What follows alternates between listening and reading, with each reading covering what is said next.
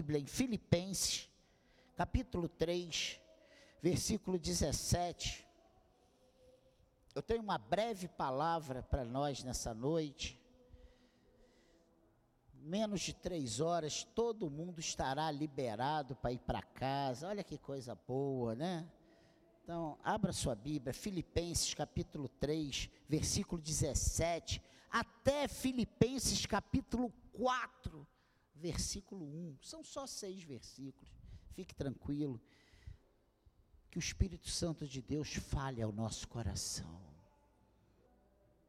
E olha o título desse dado por João Ferreira de Almeida para esse texto, para essa perícope.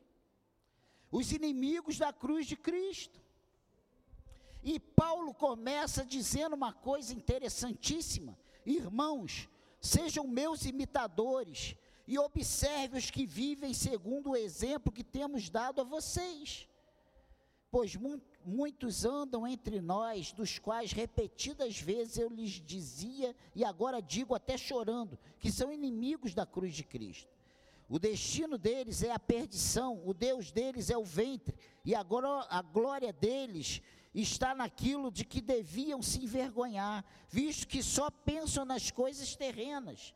Pois a nossa pátria está nos céus, de onde também aguardamos o Salvador, o Senhor Jesus Cristo, o qual transformará o nosso corpo de humilhação para ser igual ao corpo da sua glória, segundo a eficácia do poder que ele tem de até subordinar a si todas as coisas. Portanto, meus amados irmãos, de que tenho muita saudade. Vocês que são a minha alegria e coroa, sim, meus amados, permaneçam deste modo, firmes no Senhor. Você pode dar glória a Deus por isso? Que o Espírito Santo de Deus fale aos nossos corações nesta noite. Amém? O título dado para nós nessa mensagem é: quais são as nossas preocupações? Irmãos, todos nós aqui temos preocupações. Óbvio. Não precisamos de nenhuma inspiração de Deus para ter essa, esse conhecimento, essa certeza, fazer essa afirmação. Mas a pergunta, essa pergunta que foi dada como título para essa palavra, quais são as nossas preocupações?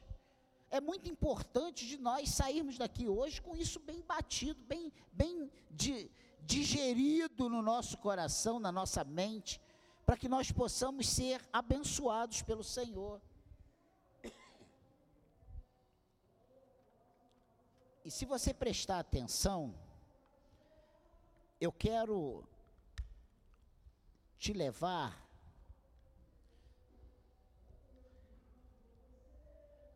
no, no, no, primeiro versículo desse capítulo 3,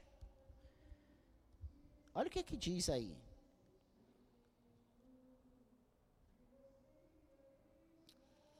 Quanto ao mais, meus irmãos, alegrem-se no Senhor.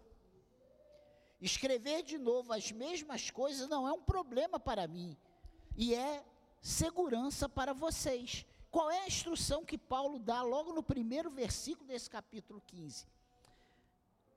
Alegrem-se no Senhor. A primeira coisa que ele fala, faz, é uma exortação referente à alegria cristã. Nós precisamos disso. Nós temos tido muitos motivos de preocupações, muitas coisas para roubar a nossa atenção, roubar a nossa alegria, nos afastar do propósito de Deus para nós cristãos. Porque os problemas, as lutas, as dificuldades não podem ser motivos, razões para nós vivermos sem alegria nesse mundo, porque a nossa alegria ela não é circunstancial, a nossa alegria vem do Senhor. E ele diz: "Alegrem-se no Senhor". não é no, nas situações, não é porque eu resolvi o meu problema, não é porque eu paguei a minha conta. Isso traz satisfação para nós, claro que traz. Mas isso aí não pode ser o motivo da nossa alegria. O motivo da nossa alegria é saber que a nossa vida está nas mãos do Senhor, que nós somos propriedade do Senhor, que nada vai nos acontecer sem a permissão do Senhor, que Ele está no controle de tudo, e a seu tempo tudo vai cooperar para o nosso bem. Porque a palavra de Deus é quem afirma isso, não é o Daniel.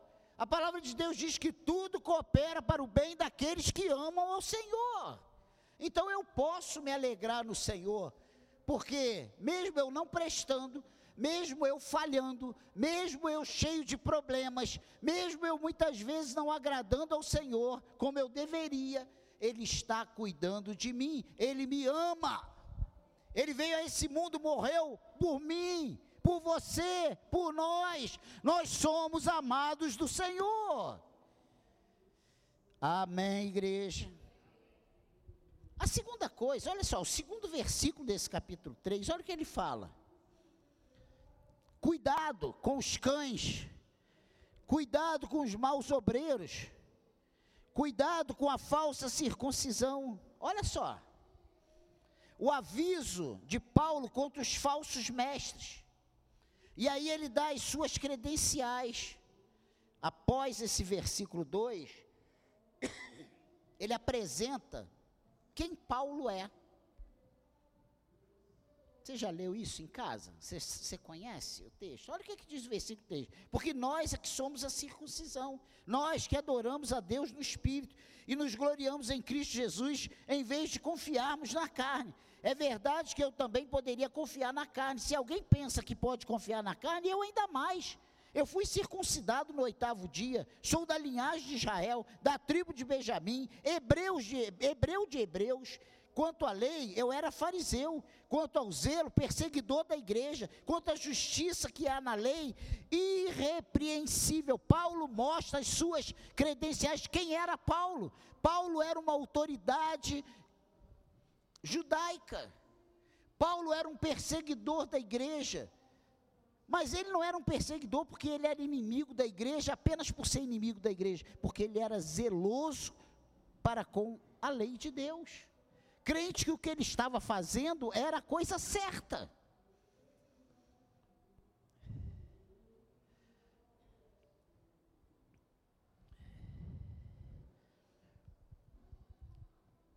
E aí, nós precisamos entender esse esses entremeios aí até a gente chegar no texto que nós lemos. Olha o que, que diz o versículo 13 e 14. Irmãos, quanto a mim, não julgo havê-lo alcançado. Não, vamos ler o 12 para a gente ter um entendimento melhor. Não que eu já tenha recebido isso ou já tenha obtido a perfeição, mas prossigo para conquistar aquilo para o que também fui conquistado por Cristo Jesus. Irmãos, quanto a mim, não julgo havê-lo alcançado, mas uma coisa faço, esquecendo-me das coisas que ficam para trás e avançando para as que estão diante de mim, prossigo para o alvo para o prêmio da soberana vocação de Deus em Cristo Jesus. O que que Paulo está dizendo? Que nós, se nós terminarmos de ler aqui, antes um pouquinho do 7 em diante, nós vamos ver que ele está falando de nós buscarmos as coisas de Deus, para nós nos aproximarmos de Deus, e ele diz: olha, não que eu já tenha alcançado isso, mas sabe como eu trato essas coisas? Eu não fico vivendo do passado, eu não fico sofrendo por causa dos problemas que ficaram para trás. Os problemas passaram, as lutas passaram, as decepções passaram, mas o meu olhar tem que estar para o meu alvo, e o meu alvo é Cristo. Eu tenho que avançar para as coisas que estão diante de mim, e o que está diante de mim é Jesus Cristo, é a salvação, é a volta do Senhor, é eu ouvir do Senhor, entre bendito de meu Pai, entre para o gozo do seu Senhor. É isso que eu espero prospero. É isso que está diante de mim. Não é porque eu errei, não é porque eu falhei, não é porque a coisa não aconteceu. E eu vou ficar chorumingando, chutando o balde, metendo o pé na jaca e dizendo: Deus esqueceu de mim. Ele não se esqueceu de você. Ele ainda não voltou. Você só vai poder dizer que ele te deixou para trás quando ele voltar e você ficar. Mas ele não vai fazer isso porque a obra dele foi incompleta. Ele vai fazer isso porque você não fez o que você tinha que fazer. Porque o que ele precisava fazer por você, por mim, por nós, ele já fez na cruz. Ele já fez na cruz. Ninguém vai poder dizer que ele falhou. Porque ele não falha, a obra foi perfeita, a obra foi completa, não ficou faltando nenhum pedaço. Amém, igreja. Entenda isso.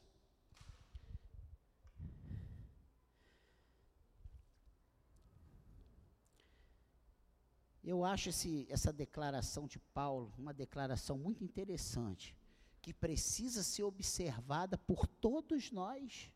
Nós precisamos sair daqui com isso vivo na nossa mente. Se você entrou aqui cheio de problema, deixe os que já resolveu para trás, pare de ficar vivendo o que você sofreu ontem. Olhe para frente. Olhe para frente. Olhe para Jesus. As coisas ficaram para trás, elas ficaram, elas passaram. Não sei com quem eu falei. Falei, foi ontem com meu primo, eu liguei para ele, ele falou que leu uma coisa muito interessante. Que perguntaram a uma pessoa com bastante idade quantos anos ela tinha. Ela falou assim: tenho todos os que ainda me restam. Eu não tenho 61 anos, eu vivi 61 anos, mas 61 anos ficou para trás. Eu tenho os dias que ainda estão diante de mim, e você também. Breno fez ontem aniversário, tem bolo hoje, tem salgadinho hoje, tem refrigerante hoje, né? Depois do culto. Mas os anos que ficaram para trás já passaram, eles não vão voltar. Nós já vivemos tantos anos. Mas os que eu tenho é o que eu ainda vou viver.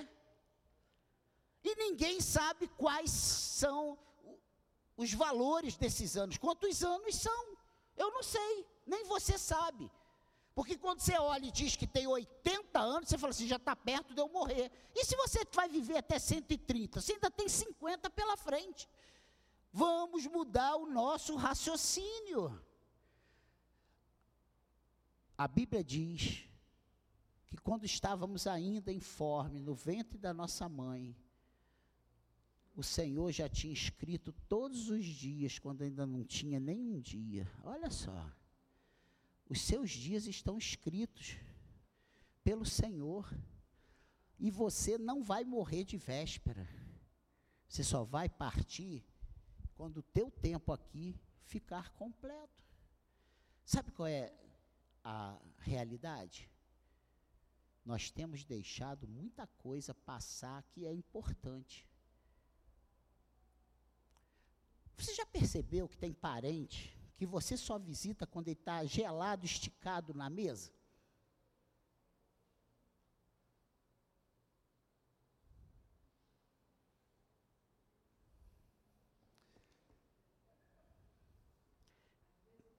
Às vezes nem isso.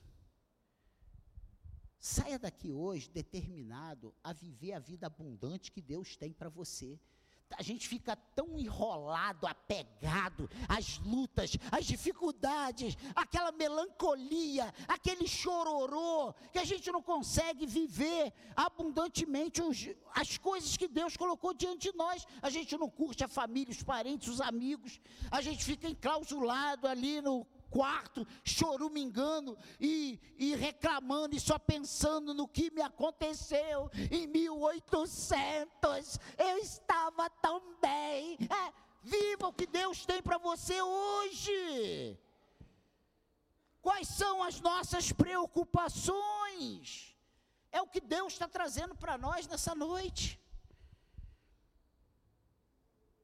E aqui, eu estou pegando um conceito que ele está falando de algo espiritual para nós aplicarmos em toda a nossa vida. Porque isso aqui não é um manual de perguntas e respostas. Isso aqui é a diretriz de Deus para as nossas vidas. Quais são as suas preocupações?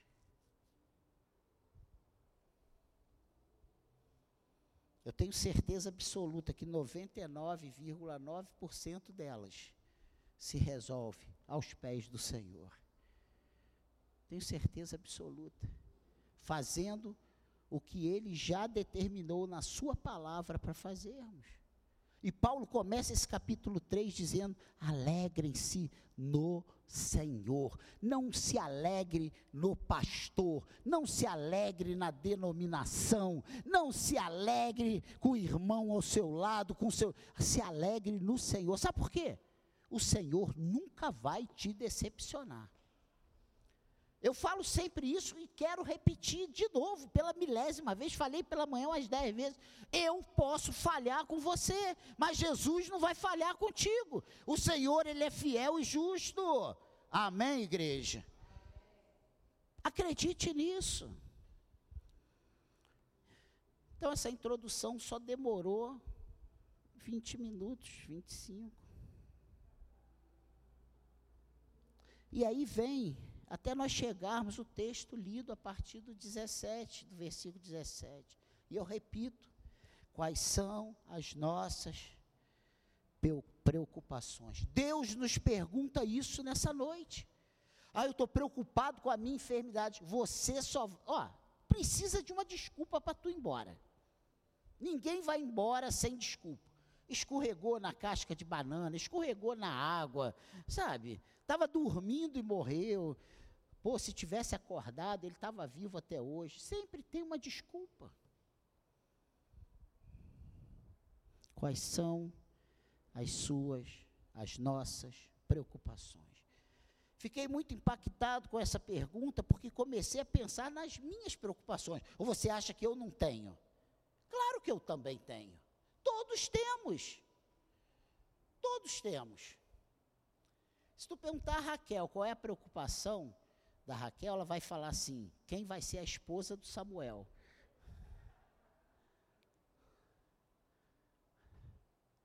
Entende? Todos nós temos. Esse subtítulo dado por João Ferreira de Almeida é Os Inimigos da Cruz de Cristo. E eu não quero ser visto por Deus como seu inimigo. Você quer ser visto por Deus como seu inimigo? Não. Olha o versículo 17. No versículo 17, ele começa essa perícope a falar sobre os inimigos de Cristo, convocando os irmãos a serem imitadores dele. Olha o que, que diz aí: Irmãos, sejam meus imitadores e observem os que vivem segundo o exemplo que temos dado a vocês. Olha só, ele começa falando: sejam meus imitadores e observem os que estão me seguindo, os que estão fazendo, seguindo as minhas orientações, fazendo o que eu tenho orientado para ser feito. Vê se na maioria das vezes nós estamos com os problemas e nós olhamos para o que os irmãos estão fazendo ao nosso redor. O pastor fala: ore, você só vai olhar para quem não está orando leia a Bíblia, só vai olhar para aqueles que não estão lendo. Não fale mal da sua liderança, só vai olhar para aqueles que estão falando mal da liderança.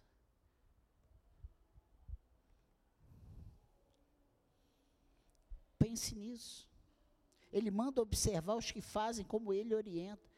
O que está dizendo, o que ele está dizendo é que são bem-sucedidos na sua vida espiritual os que obedecem o que Cristo nos ensina e nos manda fazer.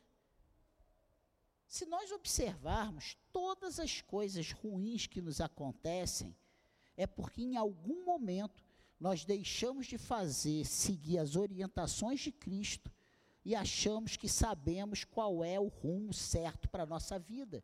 Nós achamos que o que o pastor está falando, o que a Bíblia está falando, o que Deus está mandando a gente fazer, aquilo ali não serve, não é bem assim, não precisa ser desse jeito, do meu jeitinho vai dar, sabe? E aí, quando a gente chega lá na frente, a gente vê que os burros deram na, na água. E aí a gente tem que voltar, recomeçar tudo de novo. Você quer ser bem sucedido? Seja imitador de Cristo. O que tem de cristãos com 10, 15, 20 anos que conhecem o Evangelho ainda errando nas mesmas coisas, porque não consegue entender que do nosso jeito não dá certo, dá certo é do jeito do Senhor. Amém, igreja? Na verdade, Paulo diz que, os que para observar os que fazem a coisa certa, que seguem o exemplo que, tem, que eles têm recebido de Paulo, dos, dos apóstolos, mas ele está dizendo também que dentro da igreja tem os que não querem fazer como são orientados. Paulo fala coisas horríveis sobre tais pessoas. E eu quero trazer cinco pontos que nós não devemos, presta atenção, não devemos fazer como servos do Senhor. Aplique isso aí ao contrário na sua vida. E você vai ver que vai, vai dar certo. Primeira coisa que ele diz aqui: ele diz no versículo 18: Pois mu muitos andam entre nós, dos quais repetidas vezes eu lhes dizia, e agora digo, até chorando, que são inimigos da cruz de Cristo. Então ele diz: Pois muitos andam entre nós, e que são inimigos da cruz de Cristo. A pergunta que eu faço para nós, que estamos aqui, que fomos trazidos pelo Senhor nessa noite. A coisa mudou ao longo desses dois mil anos? Porque tem muita coisa que nós achamos que é a, modernidade que trouxe. Mas quando nós vamos lá para as cartas de Paulo, para a carta dos apóstolos, nós vemos que o que está acontecendo hoje é apenas repetição de algo que já vem acontecendo na igreja desde a sua fundação.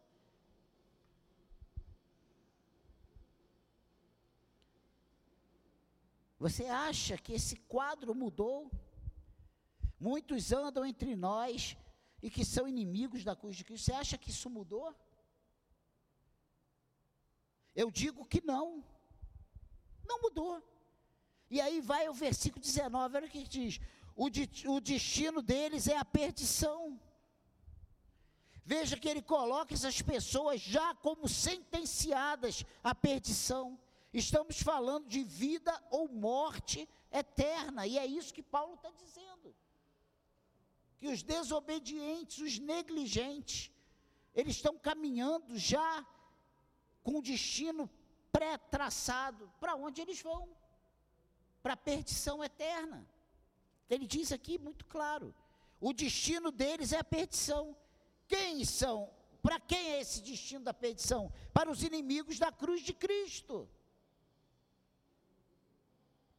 Então é muito sério nós nos colocarmos no lado da banda dos inimigos da cruz de Cristo.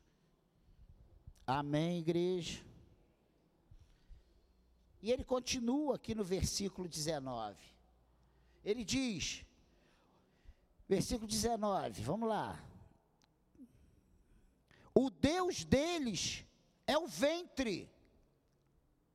Ele está falando de pessoas que só se preocupam com seus interesses, com a sua própria barriga. Eles não estão preocupados com o reino. Você vê que estar dentro da igreja e não estar preocupado com o reino é um sério risco para nós porque nós fomos chamados para fazer parte do exército de Cristo. Nós fomos chamados para ser embaixadores de Cristo. Nós temos a palavra da conciliação, da reconciliação. Olha a seriedade disso. Não tem como nós estarmos dentro da igreja, fazer parte da igreja, ser membro da igreja, está escrito no rol de membros da igreja, sem se preocupar com o reino de Deus. Sem estar nem aí para as coisas de Deus. O fim para essas pessoas será um fim trágico. Porque o reino de Deus é para aqueles compromissados, é para aqueles lavados e remidos pelo sangue de Jesus. E quem é lavado e remido pelo sangue de Jesus, ele apresenta frutos, ele apresenta obras, obras para o reino de Deus. Não é obras para as pessoas só que estão aí fora né? A gente estava vindo para cá, vimos um, um cracudo roubando um bêbado dormindo. E aí a Cláudia buzinou. Ah, mas não adianta. A questão é: acorda. O que você está fazendo? Quais são as suas preocupações? Não é possível, gente. Uma hora, vamos acordar. Olha esse barulho aí infernal. O pessoal está ali pulando igual pipoca. Não viva no reino de Deus como se tivesse, sabe, no ter, na terra do nunca. Não. Nós precisamos estar atentos às necessidades da casa do Senhor, às necessidades da obra do Senhor as necessidades do reino do Senhor, porque enquanto nós estamos aqui ouvindo a palavra, tem milhares de pessoas morrendo, precisando da nossa ajuda, precisando da nossa oração, precisando da nossa palavra de conciliação. Amém, igreja? Mas ele continua no versículo 19: e a glória deles está naquilo que deviam se envergonhar. Olha só, a glória deles está naquilo que deviam se envergonhar, na sua infâmia, em outra e outra versão, que não é a NAA, são pessoas que se orgulham da sua má fama. Porque tem pessoas que se orgulham de serem maus. Estufa o peito.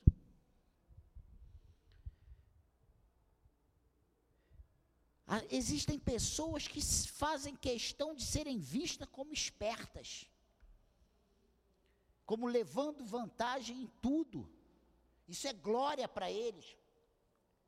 E eles rotulam os crentes de trouxas, de pessoas que são fáceis de serem enganados, que sofrem lavagem cerebral todos os domingos, que vêm para a casa do Senhor para dar dinheiro para o pastor.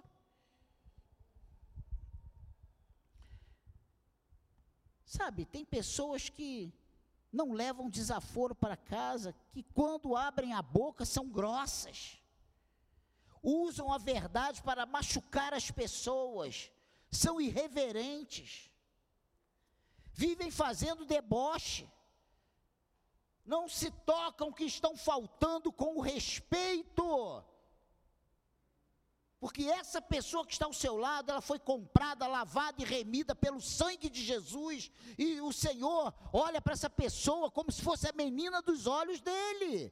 Quem sou eu para te debochar de você e te insultar e te desrespeitar? Preste atenção nisso. Você, se você faz isso, se você sente isso, se você luta contra isso, ore ao Senhor e peça para Ele tirar isso de você porque isso vai te levar para o inferno. Que é isso, pastor? Claro. Quem está dizendo isso não sou eu, não. Está aqui, ó. É o texto. Vá brigar com o Senhor.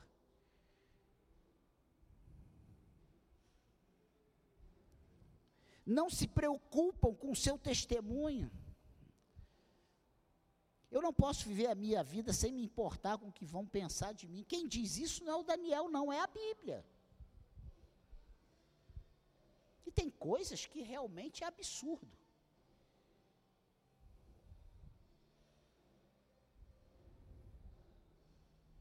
Isso só se aplica com relação ao reino de Deus, viver. Você aqui dentro, para as coisas de Deus, você tem que fazer sem olhar o que as pessoas vão falar.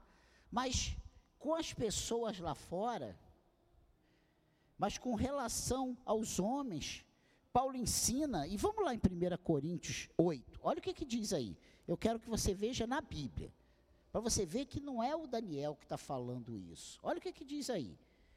1 Coríntios 8. Gente, colaram as páginas. 1 Coríntios 8. Olha o que, que diz aí, versículo 13. 8, 13. E por isso, se a comida serve de escândalo ao meu irmão, nunca mais comerei carne, para que não venha a escandalizá-lo. Qual o pecado de comer carne? Nenhum. Eu não achei, graças a Deus. Eu vejo o Senhor mandando comam carne, se, de, se fartem nas gorduras, né? Agora, Paulo está dizendo que se comer carne escandaliza o seu irmão, ele nunca mais vai comer carne para não escandalizá-lo. O problema não é comer a carne, é escandalizar a pessoa. Amém, igreja? Ele está dizendo aqui que se o comer carne escandaliza meu irmão, não posso comer. Como vou viver sem me importar com as pessoas? Se vivo assim, eu caio nesse ponto. E olha o que a palavra de Deus diz aqui, em 1 Coríntios 8, versículo 12, um antes desse que eu li. Olha o que, que diz aí. E desse modo, pecando contra os irmãos, ferindo a consciência fraca que ele tem, que eles têm, é contra Cristo que você está o quê? Pecando. Gente, eu escandalizar a pessoa que tem a mente, olha só, a minha mente é forte, eu estou em paz, eu sei que eu não estou fazendo nada que seja contra a lei dos homens nem de Deus, mas se eu sei que tem uma pessoa com a mente fraca, e essa mente fraca vai ser ferida com a minha atitude, se eu faço, eu estou pecando contra Deus. Quem está falando isso não é o Daniel. Vamos ler de novo? Não, eu não entendi bem, olha só. E desse modo, pecando contra os irmãos, ferindo a consciência fraca que, ele, que eles têm, é contra Cristo que vocês estão pecando. Então, quando eu faço uma coisa, ah, que se dane, eu estou em paz. Eu não vejo nenhum erro nisso. Mas se a outra pessoa é fraca e vê erro naquilo que você faz, é contra Cristo que você está pecando. Eu preciso trazer essa palavra dura para nós. Eu queria estar falando aqui, irmãos, nós vamos para o céu e tudo bem. Mas o Senhor está falando que se a gente não entender o que a palavra está dizendo, a gente vai viver pecando contra o Senhor. A gente vai ser inimigo da cruz de Cristo. Amém, igreja? Ele está dizendo que fazer isso é pecado. E por último, para a gente ir embora, versículo 19, ele diz, Filipenses 3,19, de novo, visto que só pensam nas coisas terrenas, e eu pergunto mais uma vez: quais são as nossas preocupações? Eu estou preocupado em trabalho, eu estou preocupado em família, eu estou preocupado com casa, eu estou preocupado em ser, em ter, em possuir, em agregar, em fazer. Tem pecado nisso? Claro que não. Mas a, o meu alvo, a meu, o, meu, o meu alvo primário precisa ser as coisas espirituais e não as coisas terrenas. Porque as coisas terrenas são passageiras. A gente compra um carro e não quer andar com o carro para não amassar o carro. Carro vai ficar aí, meu irmão.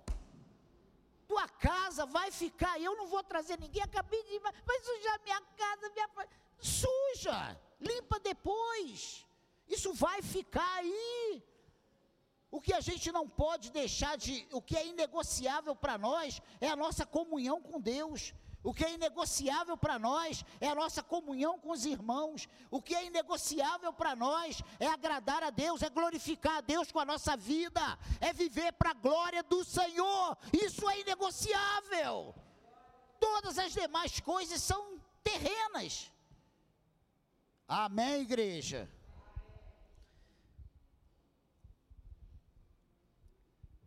As nossas preocupações não podem ser terrenas, elas precisam ser espirituais. Eu, eu preciso cuidar do templo, da, da, do edifício, mas a minha preocupação não é porque as criancinhas sujaram a parede, olha lá, que eu acabei de pintar correndo domingo passado, que eu vou cortar as perninhas deles. Não posso. Isso aí pinta de novo. Eu tenho que me preocupar em encher isso aqui de criança. Eu preciso me preocupar de agregar as pessoas, ensinar a palavra, porque quando Jesus voltar, Ele vai cobrar isso de mim. Ele não vai cobrar se a parede está suja ou está pisoteada ou não está pisoteada. Amém, igreja. Eu estou só usando. Use isso aí, aplique isso aí a todas as áreas da sua vida, ao seu casamento, ao seu relacionamento com os filhos, com os amigos, com os colegas de trabalho. Irmãos, acordem. O seu filho não é mais importante do que a sua vida com Deus, é Deus em primeiro lugar. Sabe por quê? Ele vai crescer e ele vai dar uma bicuda em você, e você vai ficar depois sozinho com, com aquele bagaço de casamento que você esmagou a vida toda. Meu filho, meu filho, meu filho, é teu marido e tua esposa. Filho é bênção, é flecha na aljava, é para ser cuidado, é para ser bem tratado. Mas você precisa entender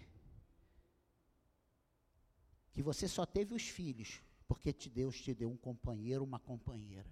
Acredite nisso. A Luísa vai crescer, vai arrumar um namorado e vai deixar. Gente, eu não, eu não quero nem ver a cara do Júnior quando começar a bater aquele monte de negão lá, né? Aí, ô sogrão! vai ter churrasco hoje, sogrão! Porque vão embora. A minha pequena está lá em Jundiaí, gente.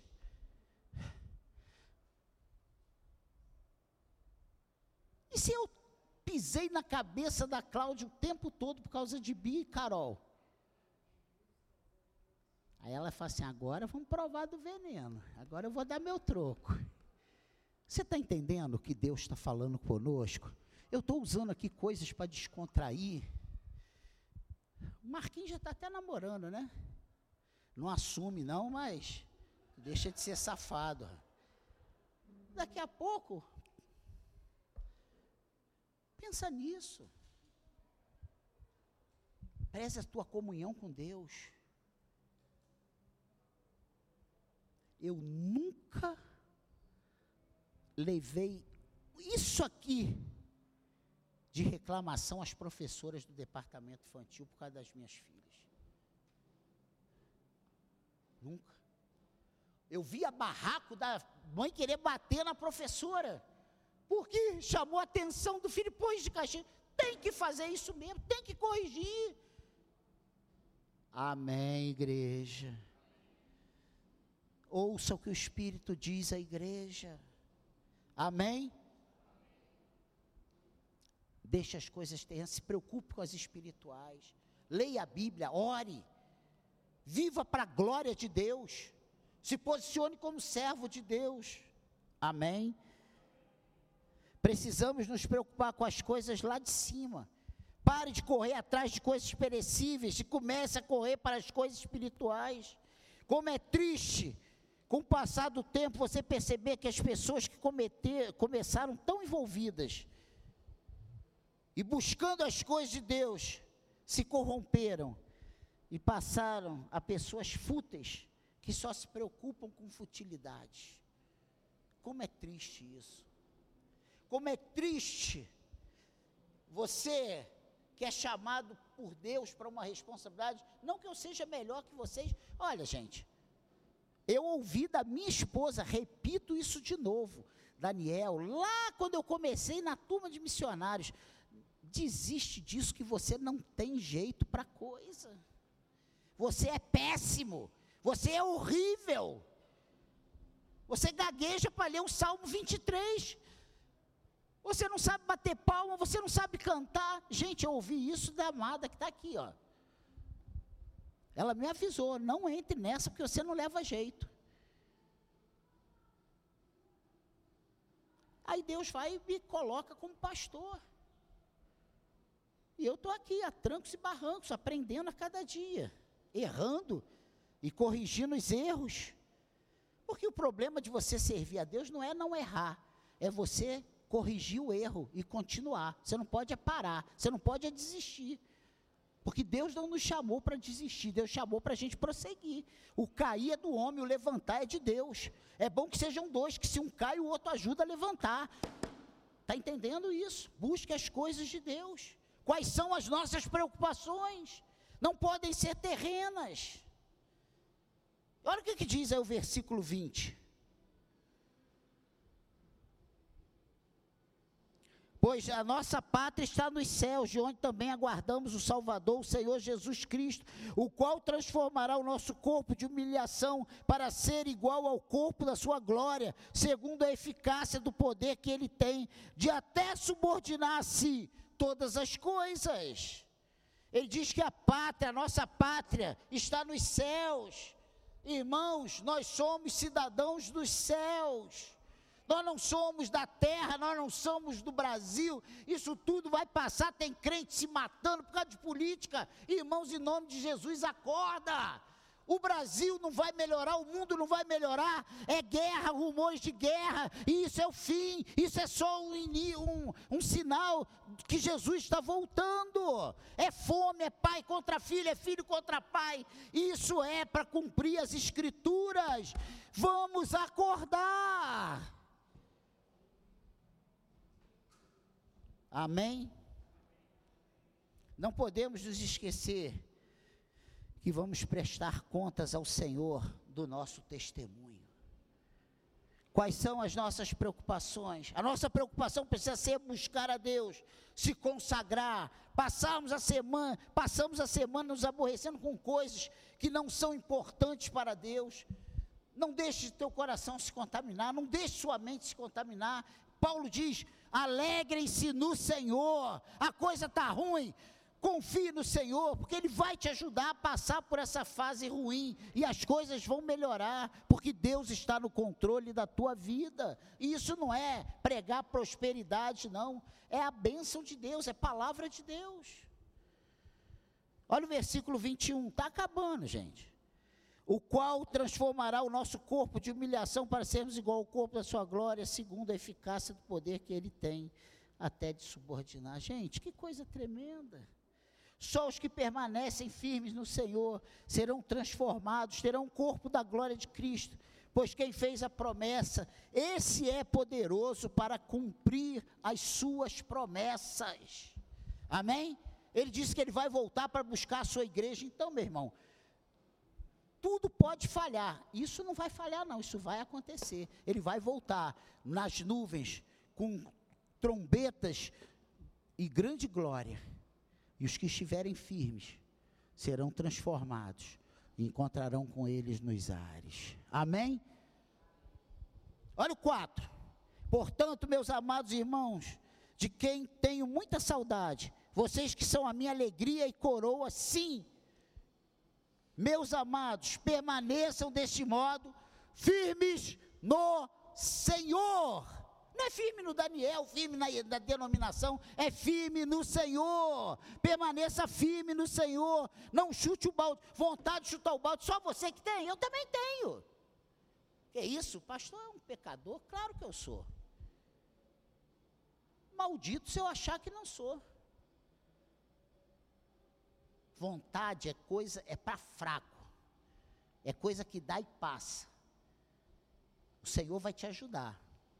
Ele vai te fortalecer, ele vai te renovar, ele vai te dar a couraça necessária para que a coisa aconteça. Permaneçam firmes no Senhor, não desanimem, não desistam. É a palavra de Deus. Quais são as nossas preocupações? Não desistir, não desanimar, perseverar, avançar, confiar no Senhor, que Ele é a nossa força.